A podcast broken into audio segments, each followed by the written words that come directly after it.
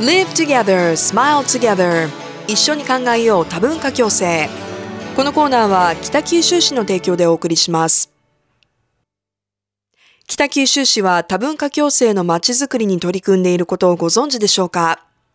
多文化共生とは国や民族などの違う人々がお互いの文化の違いを認め合い、地域社会で暮らす仲間として対等な立場で一緒に生活していくことです。そんな北九州市の多文化共生の取り組みについて、3月の毎週木曜日のトップオブザモーニングでは、優しい日本語をキーワードに、この活動に関わる方々のお話をお聞きしていきたいと思います。今週登場していただくのは、北九州国際交流協会の平木信明さんです。それではお聞きください。ここからは優しい日本語をキーワードに多文化共生について皆さんと考えていきたいと思います。今朝のゲストは北九州国際交流協会平木信明さんをお招きして優しい日本語について伺っていきます。平木さんよろしくお願いします。よろしくお願いします。さあ平木さんは熊本地震が起こった際に実際に現地で外国人の方への支援活動をされていたそうですね。詳しく教えてください。はい、はい、あの熊本の地震は、ええ、まず第1回目の地震が4月14日の夜9時に起きました、はい、そして、えーと、その後、えー、いよいよ本震がですね、ええ、4月16日の朝1時ということで一気に被害が広がってしまいました。はい、で、えー、しばらくはあの熊本もあの交通が遮断して、えー、外から行くこともできない状態で、えー、まあ、熊本の方もあの避難所に誘導したりとか、はい、あのまああの建物の下にいる方の救助だったりとかで、まあ、数日はバタバタしておりました。であの私どものような熊本市国際交流財団というあの外国人の方の支援をしている組織がございまして、はい、そこがあの4月20日に災害多言語支援センターというのをあの設置いたしました。はい、はい、これはあの、まあ、災害時に外国人の方に分かりやすい情報を、えあのいろんなあのメディアを通じて流したりそれからあの外国人の支援が必要な方に対する支援をやっていこうと。いうあの場所なんですけれども、ええー、とそこに、えー、九州各県政令都市の、えー、私たちみたいな国際化協会の職員と全国の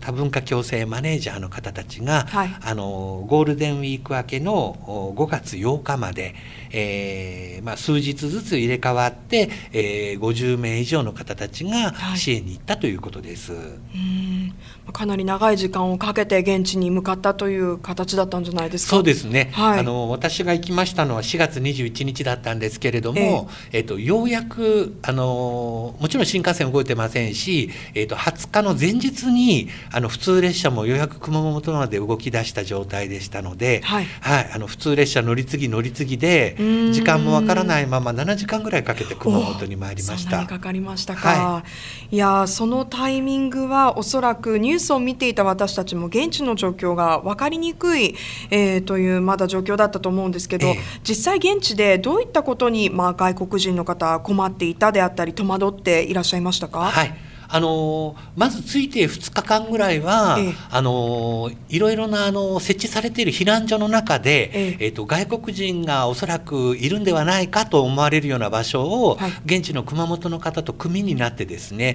あのそういう方のピックアップという作業を2日間ぐらいしましたけれども、えまあ、そこで聞かれた多くの声の中にはですね、はい、えーと、日本のような地震を一度も体験したことがなくて、地震という言葉は知っていたけれどもも、はい、起きている間にこれが地震だということがまず分からなかった。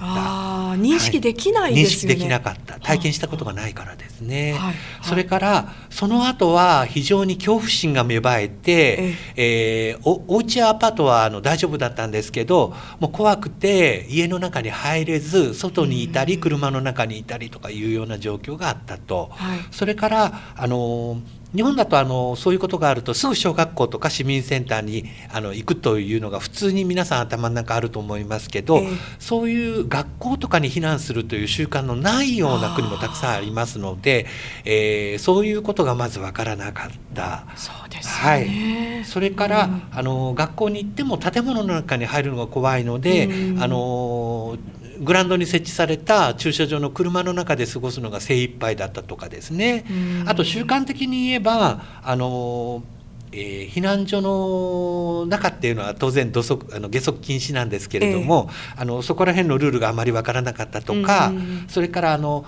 中ではあの日本語でですね、はい、あの1日に何回かあの朝ごはんにパンとかお昼ごはんにおにぎりとかいうようなものが配給されてたんですけれども、えー、その、えー、配給とかいう言葉もあのよくわからないのでそうですよね、えー、普段生活していたらなかなか聞かない言葉ですもんね、えー、ですから私たちが回りながら、えー、何時と何時に食べ物が配られます、はい、その時にはここでもらってくださいというような優しい日本語でご案内をしておりました。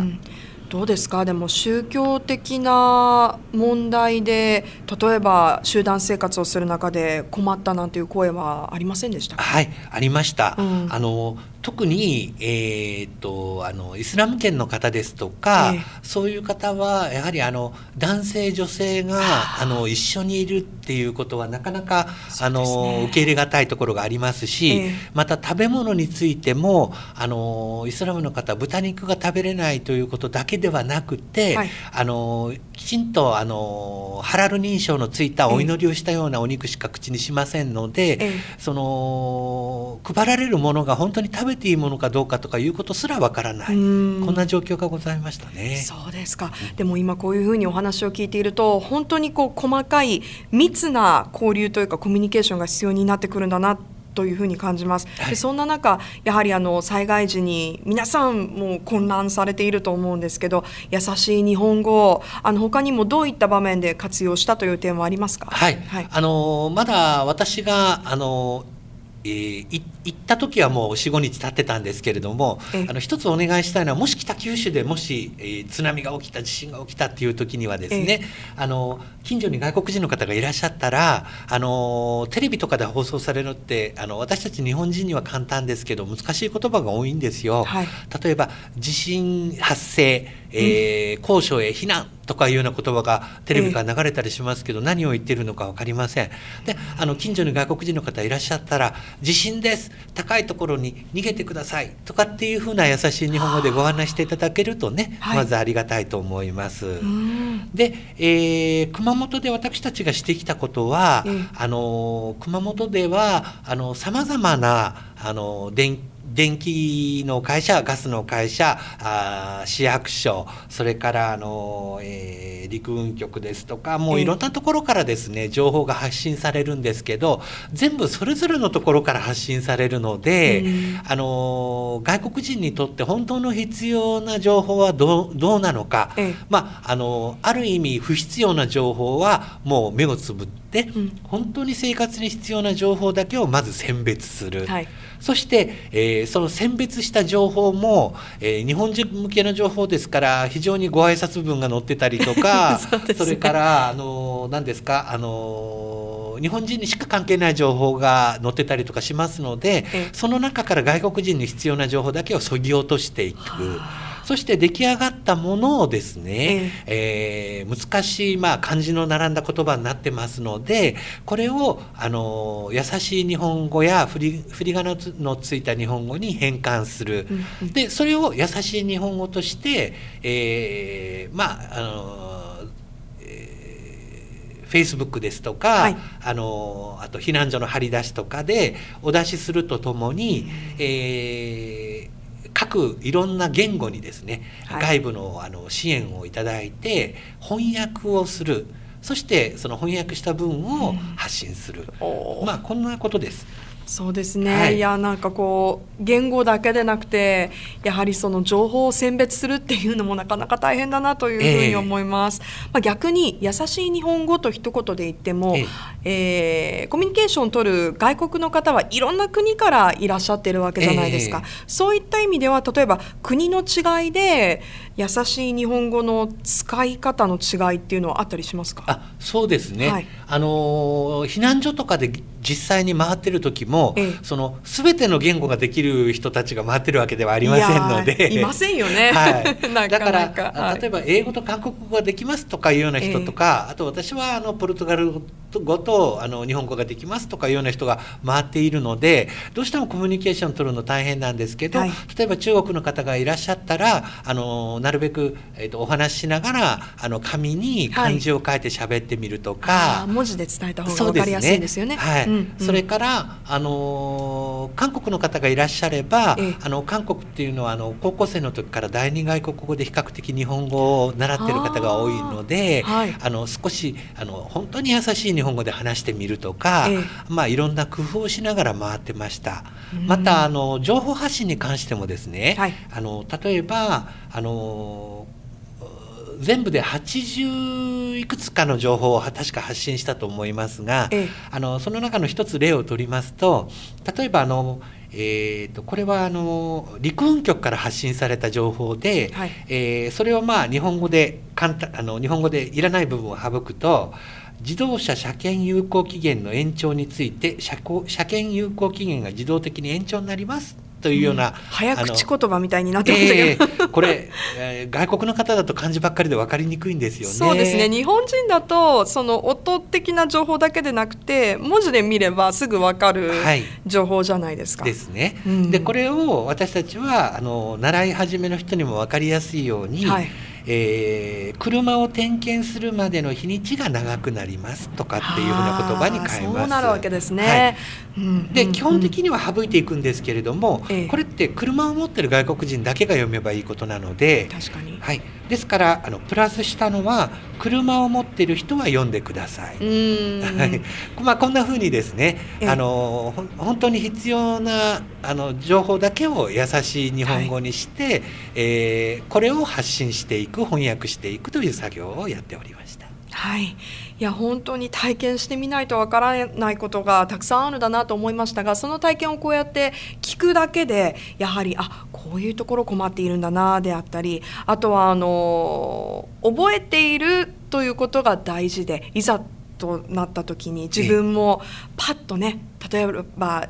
逃げろっていう言葉で伝えよう。簡単なでもしかしたらわからないかもしれないから簡単な日本語優しい日本語を使ってみようって、はい、こうやっぱりスイッチが入るというかね、そこで理解できるあそういうふうに助ければいいんだっていうふうに具体的にイメージできた方もラジオの前の方たくさんいらっしゃるんじゃないかなと思います。はい、うん、あの北九州は、ええ。ーと、たくさんの日本人が住んでらっしゃる中にあの外国人が固まって住んでる町ではないので、こうお近くに点々とああそこにも外国人がいるここにも外国人が住んでるっていうような形であんまり目立たないと思うんですね。はい、でも日頃からですねあの朝のゴミ出しの時とかにあのちょっと日本語でいいから声をかけて「おはよう」とかって言ってくれて、うん、あのご挨拶ができてればあの外国人もああのすごくあの頼りになる気持ちになってくれると思います。うん、そうするとあのいざ地震とか起きたり、火事が起きた時にあのその外国人にね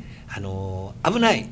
逃げろ一緒にとか、うんうん、あそこに行くよとか、はい、簡単な言葉で言っていただければ、うん、あの外国人も非常に助かるのではないかと思います。はい、えー、いざという時はねみんなで協力してやはりあのスムーズにね安全な場所に移動できるようにまたは必要な情報が手に入るように協力し合いたいですね。よろしくお願いします。はい。ということでこの時間は北九州国際交流協会から平木信明さんにお話をお伺いしました。今日はどうもありがとうございました。ありがとうございました。いかがでしたか？いざという時にスムースな指示ができるように教えていただいた優しい日本語のポイントを心に留めておきたいですね。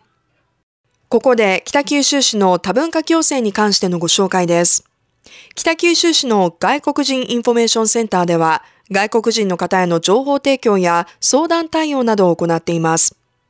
相談は火曜日から金曜日の10時から16時まで。日本語のほか、英語、中国語、韓国語、そして火曜日、水曜日はベトナム語も対応が可能です。お問い合わせは093-643-6060 093-643-6060 6060もしくは北九州国際交流協会ホームページをご覧ください。Live together, smile together 一緒に考えよう。多文化共生。